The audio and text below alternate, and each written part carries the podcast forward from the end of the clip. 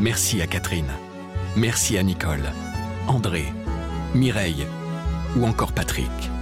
Merci à toutes ces personnes qui, grâce à leur legs en faveur du secours catholique, nous ont donné les moyens d'agir chaque jour pour les plus démunis. Sur la terre comme au ciel, continuez vous aussi le combat pour la fraternité en faisant à votre tour un leg au secours catholique. Demandez votre brochure leg auprès de Corinne en appelant le 0805 212 213 ou sur leg.secours-catholique.org.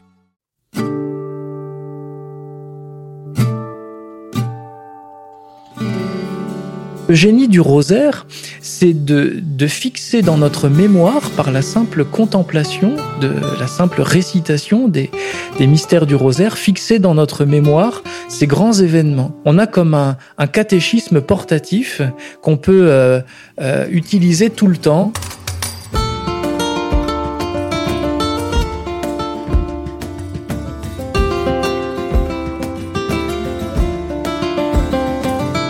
Sylvain de Toc appartient à l'ordre des dominicains. Il vit à Toulouse où il est aumônier d'étudiants et enseignant à la faculté théologique.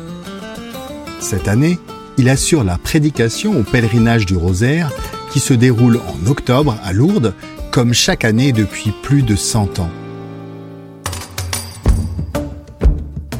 Comme tous les dominicains, il est vêtu d'un large habit blanc et porte à la ceinture un grand rosaire au grain de bois.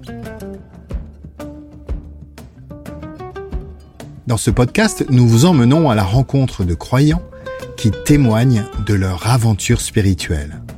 Vous écoutez la première saison de Croire, les voix de la prière.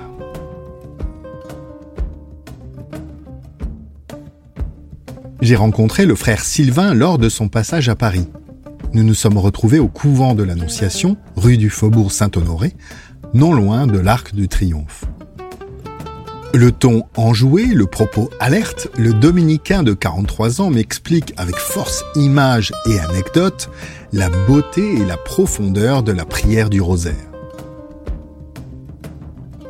À la fin de l'entretien, le voilà qui m'entraîne dans la chapelle du couvent pour réciter un bref chapelet médité avec Sophie et Servane, deux membres de l'équipe du pèlerinage du rosaire.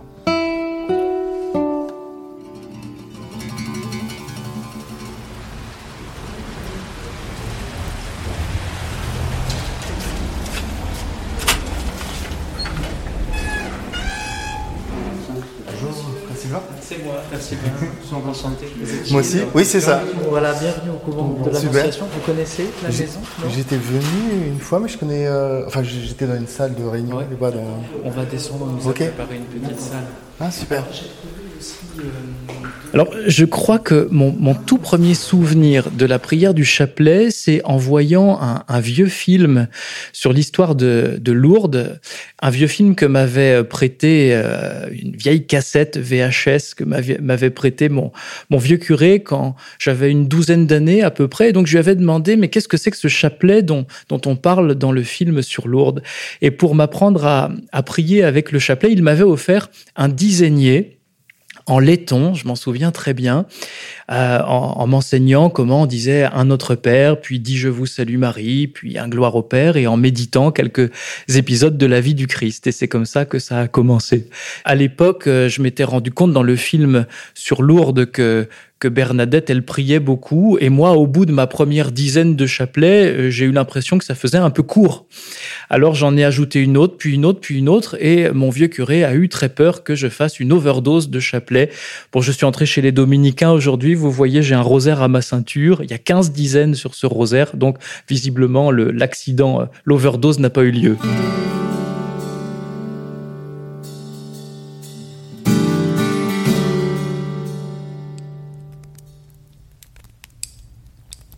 Alors dans le langage de la tribu, on parle de rosaire, de chapelet, de dizaines. Le rosaire, ça vient du mot rose, tout simplement parce qu'au Moyen Âge, on, avait l'habitude d'offrir des roses, des bouquets de roses ou même des couronnes de roses. On coiffait notamment les statues de la Vierge Marie qu'on appelait Notre-Dame, comme les chevaliers qui s'inclinent, qui s'agenouillent devant leur dame. Et donc on offrait aux statues de la Vierge des couronnes de roses. Et il est probable que le mot chapelet vienne de là aussi. Euh, un chapelet en, ancien français, c'est un petit chapeau. Donc ces petits chapeaux de rose qu'on offrait euh, au statut de la Vierge Marie. Quant à la dizaine, eh c'est un peu l'unité de base du chapelet ou du rosaire. Hein. Un, chapelet, c'est cinq dizaines. Donc un Notre Père, dit Je vous salue Marie, un Gloire au Père, au Fils, au Saint-Esprit. Et le rosaire, c'est trois chapelets. Traditionnellement, il y avait donc les mystères joyeux, cinq dizaines, les mystères, le chapelet des mystères douloureux, cinq dizaines aussi, et le chapelet des mystères glorieux, cinq dizaines. Et le pape Jean-Paul II a ajouté, au début des années 2000, la série des mystères lumineux, donc cinq dizaines également. Ce qui fait qu'autrefois, le rosaire traditionnel, c'était trois fois cinq dizaines, ou trois chapelets, si on préfère. Et aujourd'hui, c'est quatre. Donc ça fait vingt dizaines en tout. Au nom du Père et du Fils et du Saint-Esprit. Amen.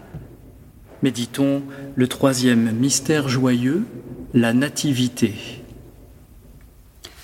Dans l'Évangile selon Saint Luc, les bergers vinrent en hâte et trouvèrent Marie, Joseph et le nouveau-né couchés dans la crèche. À ta hâte de nous donner Jésus, ô Marie, Réponds celle des anges et des bergers, que ton rosaire nous entraîne à glorifier Dieu et à l'adorer sans délai. Notre Père qui es aux cieux, que ton nom soit sanctifié, que ton règne vienne, que ta volonté soit faite sur la On appelle les, les, mystères joyeux les cinq épisodes qu'on a euh, sélectionnés dans les évangiles de l'enfance pour euh, présenter l'enfance de Jésus. Donc c'est l'annonciation, la visitation, la naissance de Jésus à Bethléem, la présentation de l'enfant Jésus au temple avec l'histoire du vieillard Siméon, et puis le recouvrement de Jésus au temple quand Jésus a 12 ans et qu'il est qu'il fugue, qu'il est perdu au temple de Jérusalem. Donc ça c'est les cinq mystères joyeux. Après il y a les cinq mystères lumineux, cinq épisodes de, de la vie publique du Christ, le baptême de Jésus, d'abord, premier mystère. Ensuite, les noces de Cana. Troisième mystère, euh, la prédication de l'Évangile. Euh, quatrième mystère lumineux, la transfiguration. Et cinquième mystère, l'institution de l'Eucharistie. Après, ce sont les mystères douloureux, là encore donc cinq dizaines. D'abord, le premier mystère douloureux, c'est l'agonie de Jésus au Jardin des Oliviers. Puis, deuxième mystère douloureux, la flagellation. Troisième mystère douloureux, le couronnement d'épines. Quatrième mystère douloureux, le portement de croix. Et cinquième mystère douloureux, la mort de Jésus sur la croix. Et enfin, les cinq mystères glorieux. Euh, premier mystère glorieux, la résurrection de Jésus. Deuxième mystère, l'ascension de Jésus. Troisième mystère, la Pentecôte. Quatrième mystère, l'Assomption de la Vierge Marie. Et cinquième et dernier mystère, donc de tout le rosaire, c'est le couronnement de la Vierge Marie au ciel. Je vous salue Marie, pleine de grâce. Le Seigneur est avec vous. Vous êtes bénie entre toutes les femmes, et Jésus, le fruit de vos entrailles, est béni. Sainte Marie, Mère de Dieu, priez pour nous pauvres pécheurs. Le génie du rosaire, c'est de, fixer dans notre mémoire, par la simple contemplation, de la simple récitation des, mystères du rosaire, fixer dans notre mémoire ces grands événements. À tel point qu'on on a comme un, catéchisme portatif qu'on peut euh, euh, utiliser tout le temps euh, dans le métro, en allant se promener, en marchant dans la campagne, éventuellement en conduisant, mais il faut être quand même très attentif et garder le nez sur le volant et euh, avoir l'œil sur la route.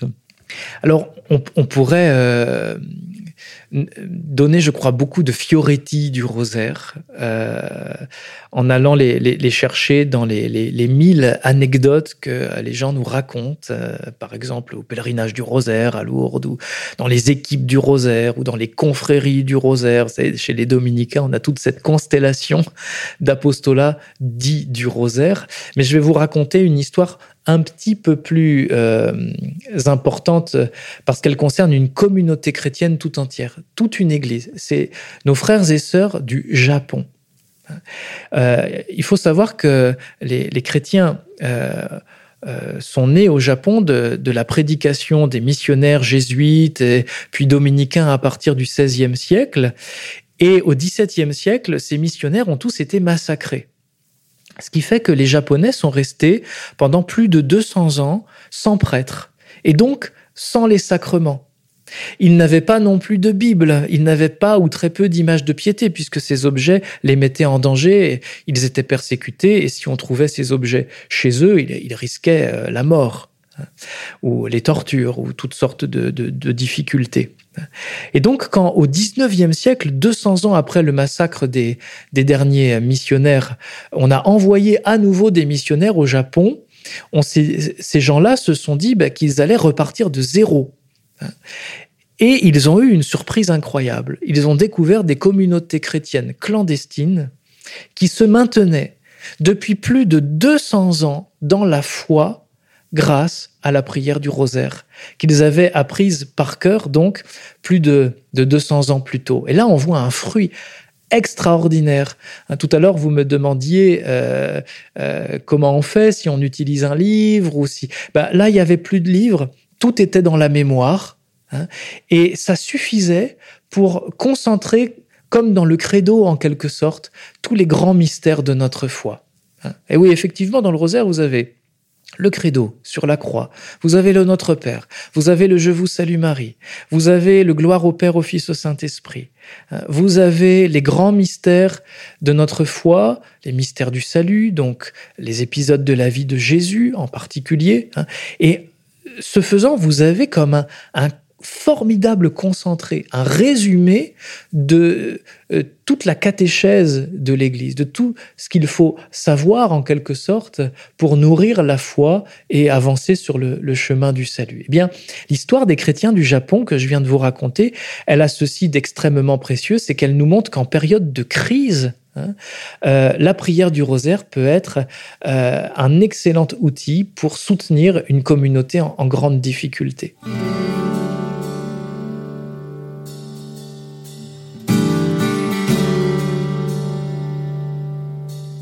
C'est vrai que quand j'ai découvert le rosaire, pour être tout à fait franc, c'était pas une prière à la mode. Hein. Dans les années 80, on nous expliquait que c'était une prière pour les pour les mémés, hein, les mamies.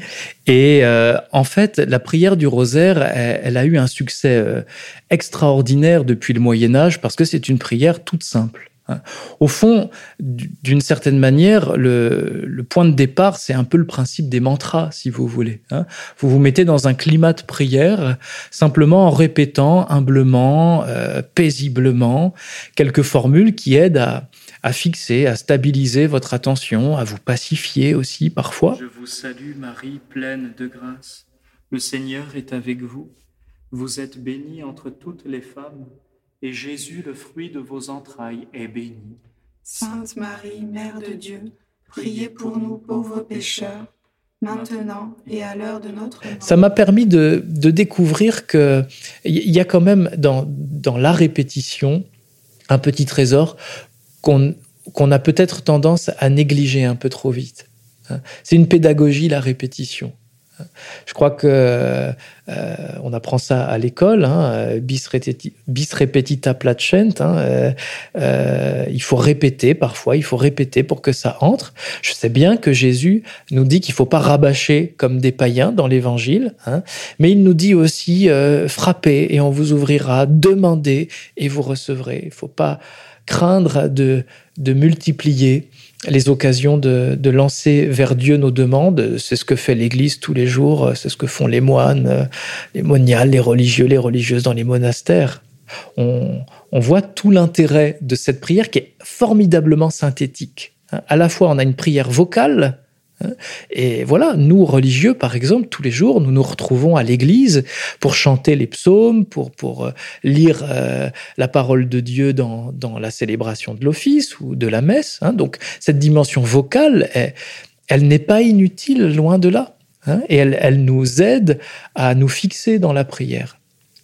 Mais à cette dimension vocale, on ajoute aussi une dimension plus, plus méditative, plus spirituelle, comme on dirait aujourd'hui, pour nourrir aussi le cœur. C'est une prière euh, de la bouche, des lèvres, et aussi une prière du cœur. Une prière qui euh, entraîne la mémoire, qui entraîne l'intelligence, et au fond, qui entraîne aussi notre corps si on la récite en marchant ou si on adopte des attitudes différentes en fonction des prières qu'on récite. On peut s'agenouiller à telle prière, se mettre debout à telle autre, s'asseoir pour méditer le reste de la dizaine, que sais-je. Il y a mille manières de prier le rosaire.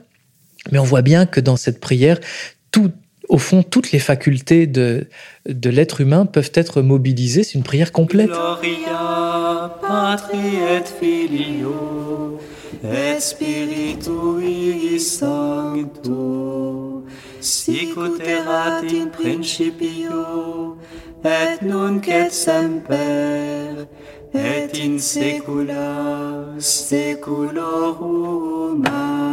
c'est heureux, effectivement, que le rosaire soit une prière mariale, parce qu'on pourrait imaginer une prière répétitive qui aide à fixer les grands mystères de la foi, mais qui ne soit pas liée à la Vierge Marie comme telle. Or, de fait, notre rosaire l'est, et c'est heureux parce que Marie est par excellence euh, l'icône euh, la figure de la croyante, de celle qui s'est mise à l'écoute de la parole de Dieu, qui a accueilli cette parole dans son cœur, qui l'a laissée s'enraciner dans son cœur et qui a porté un fruit extraordinaire. Et donc Marie nous enseigne à travers les mystères du rosaire à faire comme elle, à, à offrir notre pâte humaine pour que la parole de Dieu, comme en elle, puisse euh, en quelque sorte s'incarner en nous. Les grands saints, les, grands amis de la Vierge Marie, je pense à Saint Louis-Marie Grignon de Montfort, par exemple, hein, nous ont enseigné que, bah, en quelque sorte, Marie, est, nos prières, même quand elles sont tournées vers elle, elle ne les garde pas pour elle, elle les offre immédiatement euh, à son fils Jésus, qui, lui, les offre à son Père.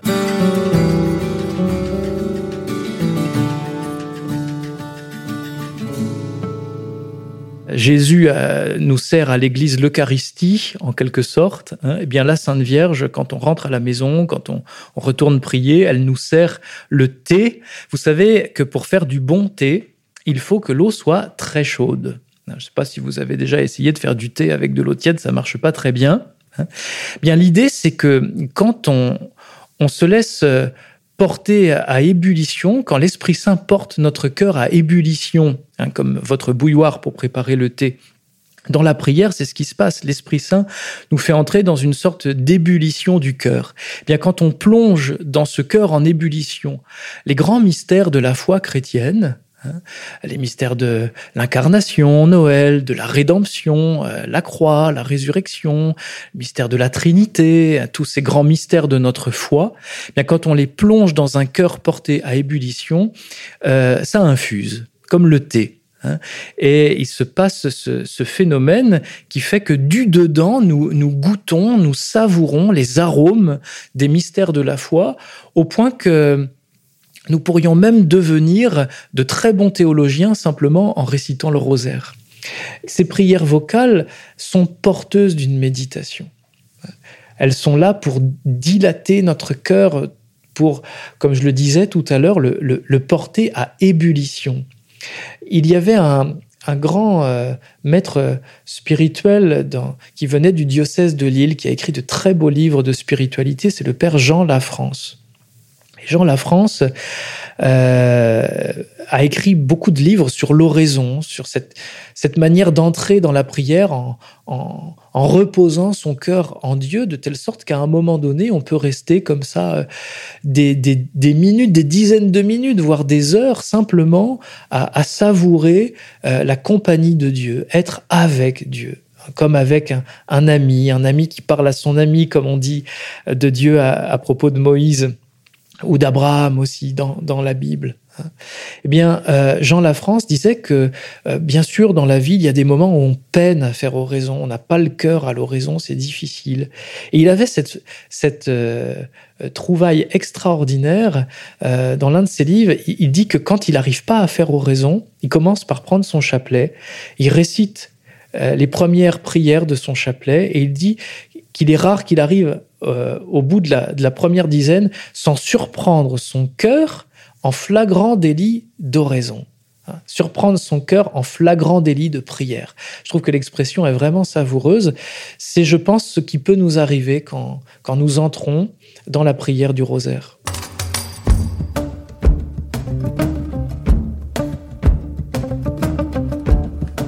Vous venez d'écouter le sixième épisode des Voix de la prière. S'il vous a intéressé, s'il vous a touché, s'il vous donne à méditer, n'hésitez pas à le faire connaître en le partageant et en vous abonnant à notre podcast. Croire est à retrouver sur toutes les plateformes et sur le site et l'appli La Croix.